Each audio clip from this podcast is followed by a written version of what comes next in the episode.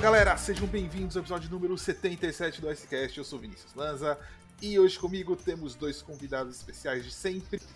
Gui, seja bem-vindo! Como você está? Fala Vinícius, Kaique, tudo de boa. É, não como tão bem quanto o Blue Jackets, né? E o Philadelphia Flyers, que estão aí numa batalha muito interessante para ver quem é o pior, a pior equipe lá da, Metro. E também comigo, Kaique, hoje a Cat não tá. Kaique, seja bem-vindo. Vamos lá, já vamos, já se apresenta e já puxa aí nosso girinho de notícias. É isso, vamos lá para mais um programa. Cat hoje está de compromissos por aí, não para mais em casa e tal. Disse que não vai gravar. Falei, bom, fazer o quê, né? Vou deixar ela de castigo na uma próxima conversa, semana. Né? Tem que chamar ela pra uma conversa, né? é complicado. Bom, semaninha aí de, de algumas marcas especiais na liga, né? Começando é, o Malkin, jogador dos Penguins, chegou a marca de mil jogos na carreira, todos os mil jogos defendendo a cor dos as cores dos Penguins. Apenas o segundo jogador da história a atingir tal marca, atrás apenas aí do Sidney Crosby, que também atuou todos os jogos da, da carreira dele no Penguins, provavelmente vai atuar. É, se eles, o Malkin basicamente ele fica ali no top, talvez, três de jogadores mais importantes da história do Penguins, né? Acho que. Hum, top 5. Que eu coloquei pensei no Lemieux, Jagger, Crosby, Malkin. Eu, eu boto, eu coloco o Malkin só atrás do Lemieux. Eu acho que o Crosby já tem talvez uma bagagem, vai terminar a carreira com uma bagagem maior do que a do Lemieux, querendo ou não, né? A gente sabe que o Lemieux foi importante para reestruturar toda a equipe, fazer com que a equipe voltasse a ser competitiva. Depois teve a questão da compra do time. Mas eu coloco o Malkin já à frente do, do Jager com uma certa tranquilidade. Né? São já mais de 15 anos de serviço aí. E muito amado por todo mundo. É, chegou aí nessa marca grandiosa de mil, tá mil companhia, né? partidas. Né? Tá, em boa, tá em boa companhia, né? Tá em boa companhia, tá em boa companhia. E falando do número mil, quem também chegou aí nessa marca mais de pontos na carreira foi o Patrice Bergeron, capitão dos Bruins. Um dos jogadores mais queridos por todo mundo dentro do gelo, né? E fora também, né, pelos adversários, companheiros, enfim. Um cara que é, representa muito sobre o hockey o 200 foot, né? Aquele cara que joga em todos os, os espaços possíveis do gelo, todos os cantos. É o, o ele, na... ele, é a definição do Selk, do Selk player, né, basicamente. É, aquele cara que joga da, com a mesma efetividade, tanto na, na, ataque quanto na defesa, né, enquanto sendo aí um, um, atacante. Um dos caras mais queridos por todo mundo, como eu falei, adoro ele. E já em finzinho de carreira, acredito, essa talvez seja a última temporada dele, vai, vai se aposentar tendo chego nessa marca, com um cara mais, mais do que merecido mesmo gosto bastante do, do Bergeron, acho. É, é, difícil se achar até hoje em dia jogador nesse estilo assim, são poucos que estão ali junto com ele, talvez Kopitar tem o mesmo estilo, tinha o Ryan Kessler que se machucou, é o Sean Couturier que se machucou, então tipo, uma coisa que a gente vai vendo, esses caras normalmente se machucam muito cedo, né? E o Bergeron conseguiu chegar nessa idade, nessa marca com é, sem basicamente se machucar, cara. É difícil ver o Bergeron fora do, do line-up do Bruins, então palmas para Bergeron. É, essas foram as duas aí, as mais marcantes, assim, para começar a notícia. Teve a troca do Ryan Reeves, né? O, o Rangers aí trocou ele pro Minnesota, para uma escolha de, de, de, quinta rodada. Em 2025. Meio que, 2025, meio que por nada, assim, só para talvez despejar um salário visando fazer alguma movimentação daqui a pouco. É, o, a ideia é a deadline, né? Libera 1.7 ali, na deadline isso aí chega quase a 4,5. Estão falando que eles querem 4 game. 4,5 se o Chicago retém 50% e o Rangers tem que mandar alguma coisa, basicamente não envolve fica mais o terceiro por, time, fica né? Ela, é, é. Fica elas por elas no dinheiro. É, então foi interessante, já estava perdendo espaço, porque por outros jogadores. Não quero falar muito de Rangers hoje não. Paciência ontem me, me esgotou. e ele já estreou Aliás, lá em Minnesota, né? Estreou, estreou? Já. Eu não sei se foi, eu vi contra o Maple Leafs, já jogou. Não sei se jogou antes, mas já estreou. Ah, e não. acho que é importante a gente falar uma notícia que aconteceu essa semana. É, faleceu o Boris Salmi, que historicamente é o segundo maior defensor da história da, da Suécia. jogou no Maple Leafs, 787 pontos, 150 gols, é, é absurdo ficar atrás apenas do Lidstrom, que aí é um animal, né?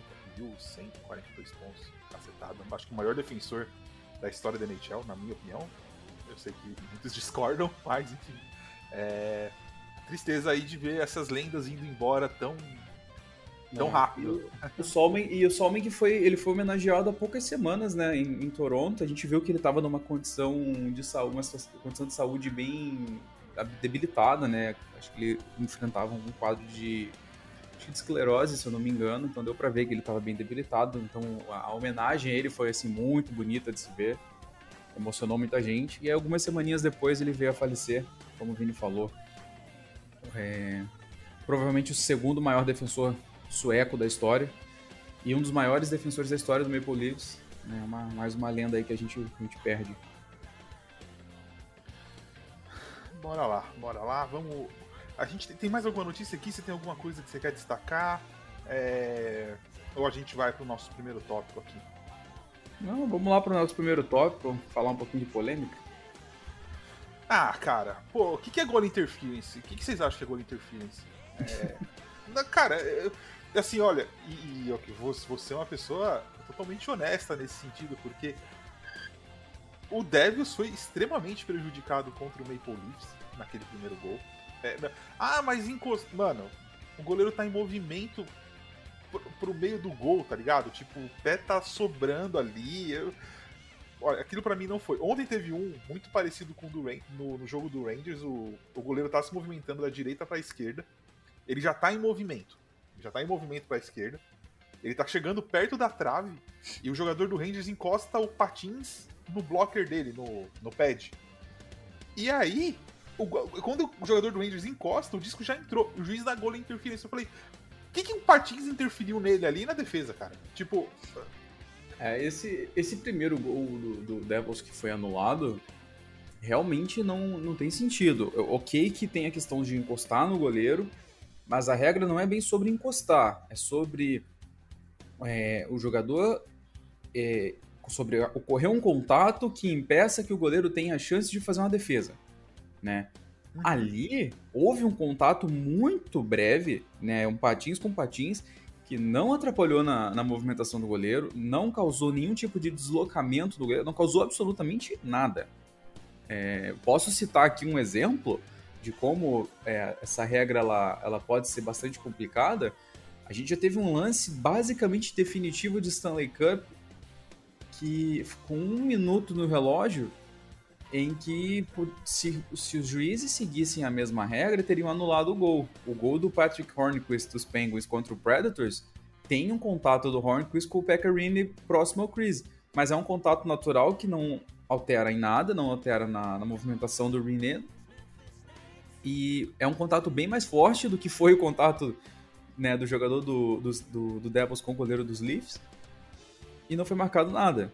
A gente tem várias marcações bizarras no que diz respeito a goal, é, goal interference. Não é uma regra bem definida, não é uma regra bem aplicada. Acho que o mais correto é isso. É uma regra que ela é muito mal aplicada. E aí gera essas situações, né? Os Devils tiveram ali alguns gols, acho que outros gols que foram anulados, anulados corretamente.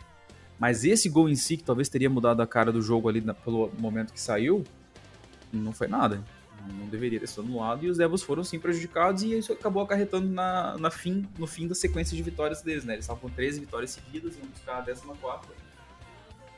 Não, é, é, eu, pra mim, a regra tinha que ser muito mais simples. Né? A regra parece simples, e, mas ela não é. Eu. Cara, é assim, se é pra ser uma regra, encostou, não pode encostar. O único jeito que você pode encostar é se você for empurrado por alguém do outro time, você cai em cima do goleiro e, e aí beleza. Mas tipo assim, mesmo, mesmo esses lances de empurrão, eu já vi lance que o cara é empurrado e cai em cima do goleiro e o juiz não marca nada, e eu já vi lance que o cara é empurrado e o juiz dá gol interferência. Então assim, a NHL precisa achar um balanço nisso, porque beleza, o Devils, que a gente vai falar no segundo bloco, inclusive, é, eu acho que ele não foi prejudicado pro resto da campanha. Mas isso para um time que tá numa bolha, às vezes, é um problema, cara. Né? Nos playoffs isso é um problema. Então, porra, NHL, dá um. E, os James não falam nada, cara. Me irrita muito. Os James, eles vão. Eles não discutem essas coisas, parece. É uma coisa que é meio bizarra, assim. Eu já ia chegar chutando a porta do, do juiz, tá ligado? Pô, que merda é essa? Tá não, uma, é uma passividade, é uma passividade nessa liga que é, é o que mais irrita, né? A passividade do, de quem tá no comando, que são os GMs, são os presidentes. E aí quando um ou outro fala, vira problema, né? Aquela vez que o Dolan foi lá e criticou. O Dolan criticou o assinando o cheque, né? Ele criticou quem mesmo? Foi o Dom, o Dom Fer, não, foi o. Ele criticou o negócio do Tom Wilson, né? É, foi, ele fez uma crítica direto pro cara que é responsável pelo departamento pelo de segurança. Safety, é. Do player é safety, é verdade. Isso, isso. E já você falou, ele já criticou assinando o cheque. Ele sabia que vinha multa pesada e ele criticou mesmo assim para ver se dava uma, uma sacudida nas coisas. É, é uma coisa que. É uma coisa que impede, eu acho que a evolução é muita coisa, impede os ajustes corretos, né, Gui? Essa passividade toda. Ah, sim. É, em relação ao, ao, lance em si, é, acho que o grande problema é que o, o Baixano não, obstrui a, a visão do, do, Murray, né? Se pelo menos tivesse alguma coisa desse sentido, daria para tentar achar algum argumento mais plausível. É, em relação à regra, eu acho que deveria ser uma coisa um pouco mais assintosa, né, para decidir o que, que seria essa interferência no goleiro ou não. Então, se o Bastian, por exemplo, é, encosta de, de, E assim, e, e, é uma coisa que de qualquer forma vai ficar no campo interpretativo. Mas se ele interferisse, fosse no corpo do, do Murray de uma forma assintosa, é, aí sim seria uma. Esse tipo de lance acho que, que seria clássico do, do goaltender interference. Fora isso, não, não tem muito o, o, o, o, que dizer e só questionar.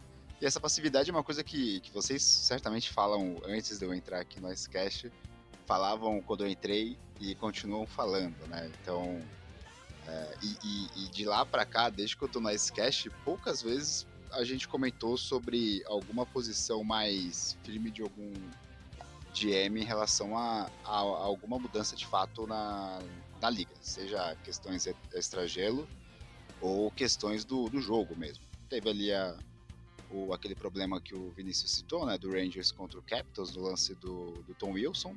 Fora isso, eu não me recordo de nada. Assim.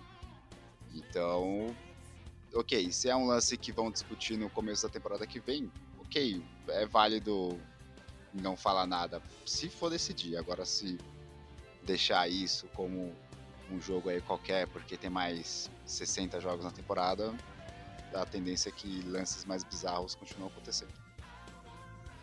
É, até inclusive falando em lance bizarro, ontem teve uma briga do, Alston com o DeAngelo e, e não, defini, não vou defender DeAngelo porque ele, ele, ele é uma merdinha mesmo, mas cara, o Kaique comentou isso antes do, do Icecast, é, o jogador não pode simplesmente catar a cabeça do outro e ameaçar bater lá no gelo, tá ligado? Duas vezes, três vezes seguidas. Eu vi o lance agora um pouco antes de gravar. Cara, é... não. A NHL ela tem uma passividade em umas coisas, tipo, é legal a briga, é legal a confusão e tal, mas assim, cara, o cara caiu no chão, você tem que parar essa confusão, porque o maluco bate a cabeça, a cabeça do outro no chão, a cara dele, o rosto dele diretamente no gelo, mano, você vai fazer um estrago absurdo, cara um estrago absurdo na pessoa, você pode até matar a pessoa. Então. Fica aí, Kaique quer falar alguma coisa? Você estava comentando bastante isso antes, do, antes da gente gravar. É, é, só, é só um tipo de coisa que as pessoas às vezes fazem uns comentários, tipo, ah, o De Angelo é isso e aquilo. Cara, eu concordo, De Angelo é tudo de ruim que essa liga representa como pessoa, né? Ele não tem escrúpulo nenhum na maioria dos assuntos de pau, em pautas, enfim, sociais e afins, ele é realmente um babaca. Eu adoro ver quando ele toma um hit mais forte no gelo ou quando ele apanha numa briga, isso para mim não é um problema, de fato. Agora, se vocês olham o lance com calma, quando o DeAngelo já tá no chão, com a cabeça para baixo, o Wallstrom usa toda a força que tem e se basicamente se joga todo o peso que ele tem em cima do DeAngelo para empurrar a cabeça do DeAngelo pro gelo. Aquilo ali é o que você falou. Não é exagero falar que aquilo ali é capaz de matar alguém. A sorte é que o DeAngelo estava com os cotovelos apoiados e conseguiu resistir à carga de peso que o Wallstrom fez. Porque se o DeAngelo não tá com, com, o cotovelo bem apoiado e a cabeça dele vai no gelo daquele jeito ali, ele não sai do gelo andando. Isso eu garanto para vocês. Ele sai do gelo com um rombo na cabeça e na maca. E, na boa, Isso não é legal, isso não é bonito. Você pode odiar o cara o quanto você quiser, você pode odiar um jogador por isso, por aquilo. Agora, se você quer ver um cara que tem a cabeça aberta no meio do gelo dessa forma, você tá assistindo o esporte errado, eu acho, sinceramente falando. Nada, assim, tenho tudo possível contra o DeAngelo, tudo.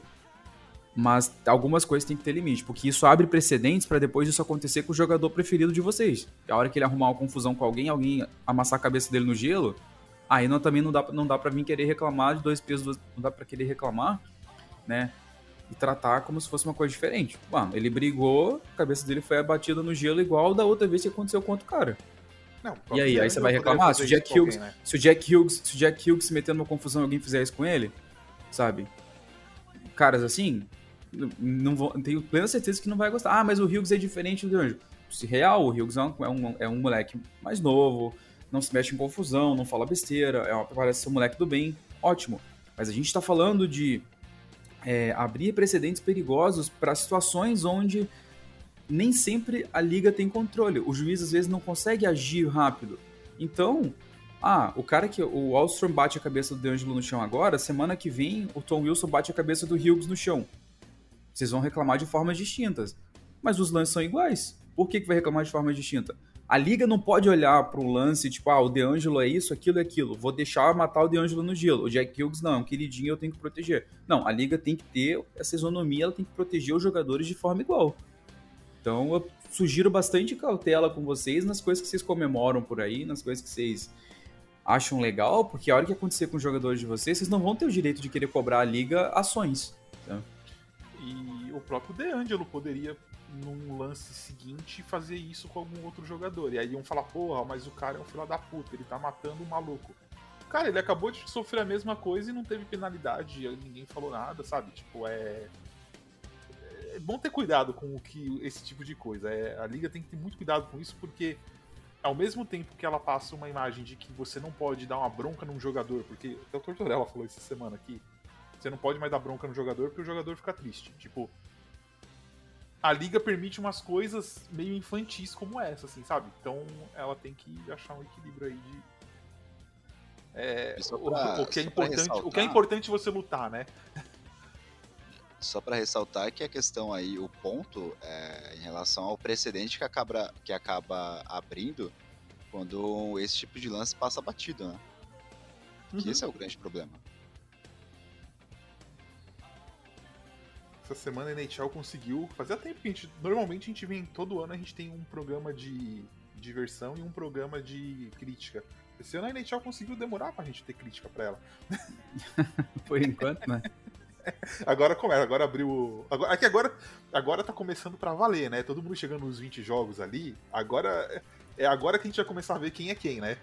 Tipo, quem, quem joga, quem, quem tá bom, quem tá ruim de verdade e tal. E aí agora os jogos começam a ficar mais duros, então pode ser.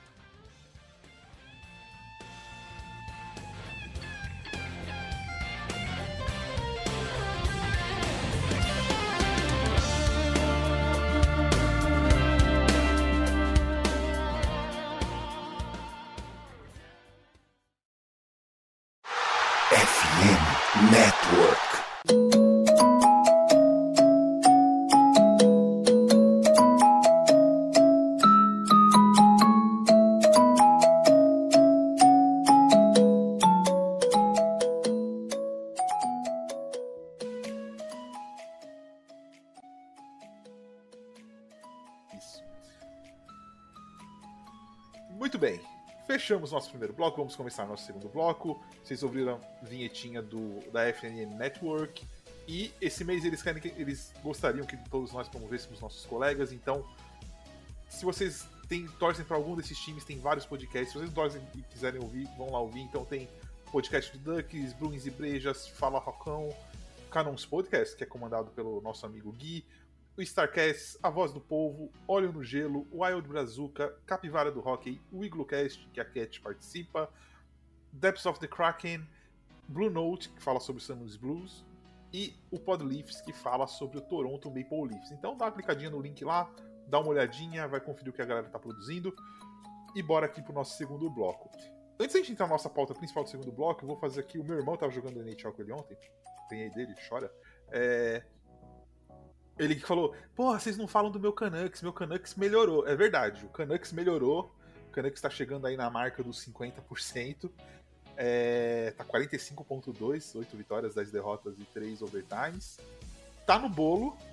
É, Kaique e Gui, vocês acham que o Canucks consegue dar aquele pushzinho, deu uma melhorada, ou vocês acham que vai ficar nessa ganha, perde, ganha, perde, ganha, perde, a temporada vai ser uma temporada perdida? Comentem rapidinho antes da gente pro próximo tópico. Hum, ganha e perde, ganha e perde, não, não vai ter como chegar, eu acho. Tem pelo menos aí 4, 5 times melhores no Pacífico no momento e o Canucks perdeu muito ponto bobo no começo. Só se realmente engatar aí uma, aquelas sequências de 10, 12 vitórias seguidas que ajuda a crescer e depois pode ter como né, ter aquela onda mais instável, mas no momento, assim. É, só de. Ter, só de ter deixado de tomar virada todo jogo já tá de bom tamanho, né? Então acho que essa. que ele falou. É, essa sexta, essa sexta colocação aí na, na Pacífico tá de bom tamanho. Muito bom, tá aí, ó. Falamos do Canucks. É... Bora falar do nosso assunto principal aqui do segundo bloco. New Jersey Devils. É... O Devils que começou a temporada voando. Tipo, cara, é... nosso amigo Jeff tá feliz da vida, né, cara? Tá é, no... sorrindo para todo lado. Muita coisa, é... depois de muitos anos. É, eu, eu fico até feliz por ele. Não por muito tempo, porque é rival, né? Logo, logo sair vai. Logo a gente perde uma pros caras e a gente começa a ficar puto. É, mas assim, uma diferença que eu até eu comentei no Twitter isso. A diferença desse Devils. Por exemplo, acho que dois anos atrás o Buffalo fez uma série de 10 vitórias. O Montreal, há uns 4, 5 anos atrás também. É, tem, a, toda, toda temporada acontece. Cada duas temporadas vem um time do nada e faz. A diferença desse Devils é que ele, eles não parecem esses times que dominavam, que ganhavam e você não sabe como tá ganhando. O Devils tem realmente dominado jogos. Na zona ofensiva, na zona defensiva, nas estatísticas avançadas, que é importante, não é, o, não é tão importante quanto a maioria dos analistas falam, mas é importante. É... Não acho que é um time de 80% para a temporada toda. Não existe nenhum time de 80% para a temporada toda, sendo bem honesto. É... Acho que uma hora vai voltar para a Terra. E mas assim, cara, chegando quase em dezembro, basicamente, a gente tá chegando, o Devils para mim parece um time que vai pros playoffs esse ano e vai construir alguma coisa muito importante pro futuro. O que eu diria até pior, é, o problema do, não é o Devils hoje, eu não acho, eu não acho que o Devils vai ser campeão, mas é o que o Devils está mostrando para Metro nas próximas temporadas, sabe? É, a barra tá subindo, né? Querendo ou não. A gente já vem falando disso tem um tempinho sobre o Devils, que eles estavam empilhando, estavam empilhando jovens talentos e tudo mais. E eventualmente isso ia clicar. Clicou agora, e é só você parar para olhar ali a, o elenco do Devils e como tá a questão da pontuação. É, se desenhou como a gente vinha, vinha falando em alguns pontos. Jack Hughes, queria dar o crescimento né, de uma primeira de uma, de uma escolha de primeira rodada, de uma escolha geral de primeira rodada, tá liderando, né? Aí tem o Jesper Bratt que despontou muito bem nas últimas duas temporadas, o Nico Hischier se mantendo saudável, é, também tá ali 24 pontos na temporada. E aí você tem o Doug Hamilton, que foi aquela contratação meio bombástica de free agents, liderando os defensores, o Dawson Mercer, que ainda é muito novo também, balanceando com alguns caras mais veteranos. O Thomas Tatar, que aparentemente se encontrou de novo na liga. Né? Você tem o Miles Wood também. Então, o Devils é uma equipe que você olha assim, está bem distribuído no gelo de forma é, entre a, a, experiência, né, que tem experiência na defesa, tem uma experiência no ataque, que ajuda ali a segurar alguns momentos, e você tem os caras mais novos que estão voando sem a pressão de ter que conquistar um título, sem a pressão de ter que se classificar, nada do tipo. E isso ajuda muito, isso ajuda no desenvolvimento, isso ajuda na performance que esses caras vão estar tá tendo daqui para frente. É o resultado direto dessa campanha dos Devils, é esse equilíbrio somado à falta de pressão que a equipe tem nesse momento. Eles não têm pressão de se classificar em, primeiro, talvez buscar um wildcard, essa era, esse era o objetivo deles no começo é. da temporada. Então isso, esse, essa falta de peso nas costas para jogar faz com que esses caras consigam voar dentro do gelo e, enfim, entregar esse rock que eles estão entregando, que é muito bom de assistir. É, e o Palá ainda nem estreou, né? A gente falando em experiência, o time for para os playoffs. É, o Palata ele se machucou, vai ficar um tempinho, um bom tempo fora, mas eu acredito que ele volte para a sequência da temporada. Ele jogou só seis partidas, já tinha marcado três gols e ele volta ainda. É. Gui, algum comentário sobre o Devils?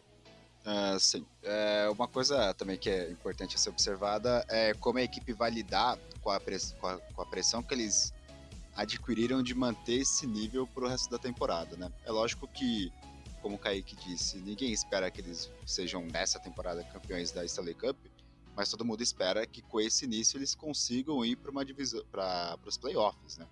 Então você tem uma divisão ali que, além dos quatro que se classificaram na temporada passada, o Islanders e o próprio Devils nessa disputa nessa temporada, então são seis equipes é, brigando ali por no máximo quatro vagas. Então é, é uma Cinco, pressão né? que o. Ah, do Wild Card, correto. E aí é, é uma pressão que o, que o. que o Devils acaba adquirindo e que nesse momento jogadores como o Charangovic e o Hughes, né, que são os mais jovens e os mais talentosos, é, tem que mostrar personalidade para para conseguir segurar essa bronca aí para acomodar a equipe rumo aos playoffs. É, o que eu acho que pode, eu acho que facilmente pode acontecer, né? O, o, o Devils já umas duas temporadas vem fazendo em relação à pontuação não, mas pelo menos para quem assistia jogos, até mesmo espaçados, você conseguia ver alguns bons jogos do Devils. Então era uma questão de tempo, isso vale também pro Red Wings, para que essa equipe conseguisse, com alguns ajustes, tá na situação que as duas equipes estão hoje, né? Tudo bem. É, bom, fechamos todas as pautas. Vocês querem trazer mais alguma coisa aqui? Querem falar? Sim, sim, quero sim. Por, por muitos anos, por muitos anos nesse podcast, nesse site, eu defendi um jogador, sempre bati na tecla que ele era um cara foda, que era um dos melhores que a gente tinha na liga. Os colegas volta e meia discordavam, alguns ainda discordam por aí, mas Eric Carson está sim em temporada de elite. Amém. Adoro ele. 23 partidas na temporada, 30 pontos, sendo 11 gols e 19 uh, assistências. Para a efeito de comparação, última temporada, 50 jogos, 35 pontos. Penúltima temporada, 52 jogos, 22 pontos. Nunca chegou a 50 pontos no, jogando pelo Sharks. É, a sua última temporada com os Senators, é, 62 pontos né? A penúltima com o Senators, que foi aquela temporada incrível que ele, ele conduziu o Senators para fina, a final, basicamente, 71 pontos. Uh, o pace, o ritmo do Carlson nessa temporada tá muito bom. Deu uma diminuidinha básica agora nas, na última semana, mas ele ainda tá num, num ritmo muito bom. Eu acho que vai estourar a casa dos 75, 80 pontos pela primeira vez com a camisa do Sharks. E talvez isso ajude ele a ser trocado para uma, uma equipe melhor onde ele talvez vá estar disputando e voltar ali a aparecer um pouquinho melhor. É, o problema do, do, trocar o Carlson é porcaria do cap hit, né? Você vai precisar de três times aí. Não, não vai dar para trocar direto. Tá? É, a não ser que algum time faça uma loucura aí para conseguir, mas é. Vai ser pouco provável, mas finalmente, depois daquela lesão da, da final de conferência que ele jogou contra o Penguins, que ele jogou com a, o, tornozelo. Tornozelo tá, o tornozelo tava quebrado. É. Ele nunca mais voltou a ser o mesmo. E o Carlson era um cara extremamente dominante. Na, na zona defensiva ele tem alguns defeitos, sempre teve, até porque é normal um, um defensor que, que é atacante ter defeitos. Mas. Tipo, ele perdeu a patinação dele, que era o principal. É, a, a principal força dele. E parece que tá voltando. Então, assim. Pô, muito bom ver o Carlson ter umas últimas danças aí antes, antes de uma aposentadoria que, que se ele é. continuar machucado, hora, logo logo vai vir aí. Ele tem 72, ele tem ele tem 32 anos, né? É, o contrato dele é um pouquinho é bastante salgado, eu diria, é 11 milhões e meio de dólares por temporada. Para rolar uma troca, alguém vai ter que é, o Sharks vai ter que segurar um tanto, talvez um outro time segurar outro tanto né? E ele parar em alguma equipe recebendo uma média de 6 milhões e meio a 7 no máximo. Se chegar nesse valor, qualquer time que tenha o Eric Carlson por 6, 7 milhões de dólares, né, um time estruturado, estamos falando, que tenha o Eric Carlson a 6, 7 milhões de dólares, vai estar se dando muito bem. Então, Sim. eu acho que isso pode acontecer se o Carlson continuar nesse ritmo que ele está nessa temporada, isso vai ocorrer. O Sharks só vai ter que, infelizmente, continuar pagando o Carlson aí, sei lá, 2, 3 milhões até o final do contrato, por mais 4 anos, eu acho que ele tem de contrato. O Sharks vai ter que pagar ele para ele não estar tá lá. Né? Aliás. Mas eu acho que pro Sharks é lucro, porque pode conseguir um bom retorno ainda por um cara como ele. Sim. Falar em Sharks, beijo pra Thay, né? Beijo pra Thay, tá voando também esse final de semana, eu acho. Me deu, me deu um presente de aniversário muito incrível, que foi um pinguim vestido de tubarão. Pô, que a vida dela. Ela, porque a vida dela. É... Eu, ela pediu seu endereço e eu tive que confirmar com você e você nem se ligou. A vida dela, porque a vida dela é a minha Tazaná nesse ponto. Já me deu uma caneca do Sharks com meu nome, agora é um pinguim vestido de tubarão. Ela tá tentando me converter. Ela vai falhar nessa, nessa questão, mas ela tá tentando. É, se fosse Vegas, ela tinha chance de ter sucesso, talvez. mas é, o Sharks é. não vai rolar. O Sharks não vai rolar. Gui, tem vaga, tem vaga pro Carlson lá em Columbus? Ah, certamente, né? Até porque eu não sei se vai vai sobrar alguém até o final da temporada, né? É, só é aproveitando aí, né? Só rapidão, o, o Svoboda tweetou esses dias no. Hoje é domingo, né? Que a gente tá gravando, eu não vi o jogo hoje é ontem. É domingo, é domingo. Eu tava num show, né? De uma banda muito legal. É, mas o, o, o, Tinakov, né, que eu destaquei no último S-Cash, é um dos maiores pontuadores e voltou a marcar, né? Ele ficou um jogo afastado aí por contusão e retorna a marca do gol. Então, quando terminar a temporada lá para vermos quem são os melhores da liga, né? Acho que merece um destaque aí pro Igor Tinakov. Tudo bem. Então fechamos esse cast mais curtinho, nem tão mais curtinho, a gente sempre fala que é mais curtinho, mas acaba ficando aí nos seus quarentinha. Gui, muito obrigado pela presença. Tem canos essa semana, quando que é o próximo episódio? Faça suas despedidas, seu jabazinho. Valeu, Vinícius, Kaique. Eu acho que não. Eu vou resolver questões de microfone, eu acho que qualquer pessoa que esteja me ouvindo vai perceber que meu microfone está muito meia boca. Talvez eu grave um no final do ano, se não, só quando eu comprar o microfone. Mas no Twitter eu tô lá, quase sempre eu só apareço para cobrir os jogos. Então é isso, galera. Até a próxima semana. Muito bom. Valeu, galera. Kaique, faz fechamento, por favor. É isso, galera. Então, mais um episódiozinho pra conta. Estamos chegando aí já no, finalzinho da temporada. Em breve tem aquela pausa próxima do Natal, tem o Winter Classic. Tá chegando aí a segunda metade da temporada logo aí. E aí as coisas começam a ficar mais interessantes, elas começam a se desenhar um pouquinho melhor. Vamos nessa, né? Então, não se esqueçam de seguir a gente nas redes sociais, arroba NHL Brasil no Twitter, NHL Brasil Oficial no Instagram e também NHL Brasil no YouTube e no TikTok. Lembrando lá no YouTube, sempre com os recaps da semana, né, contando o que acontece de melhor para vocês aí na, durante a semana da liga. Tem os recaps também da, da, da PHF, a liga feminina que começou nas últimas duas semanas. E no Instagram, nossa nova série de Reels, falando sobre alguns momentos históricos da liga. Corram lá que tá bem legal. Essa semana a gente falou um pouquinho sobre a criação da liga, sobre o Gordie Howe chegando a mil jogos. Tem mais algumas histórias bem bacanas lá para vocês aproveitarem. É isso, galera. Até a próxima.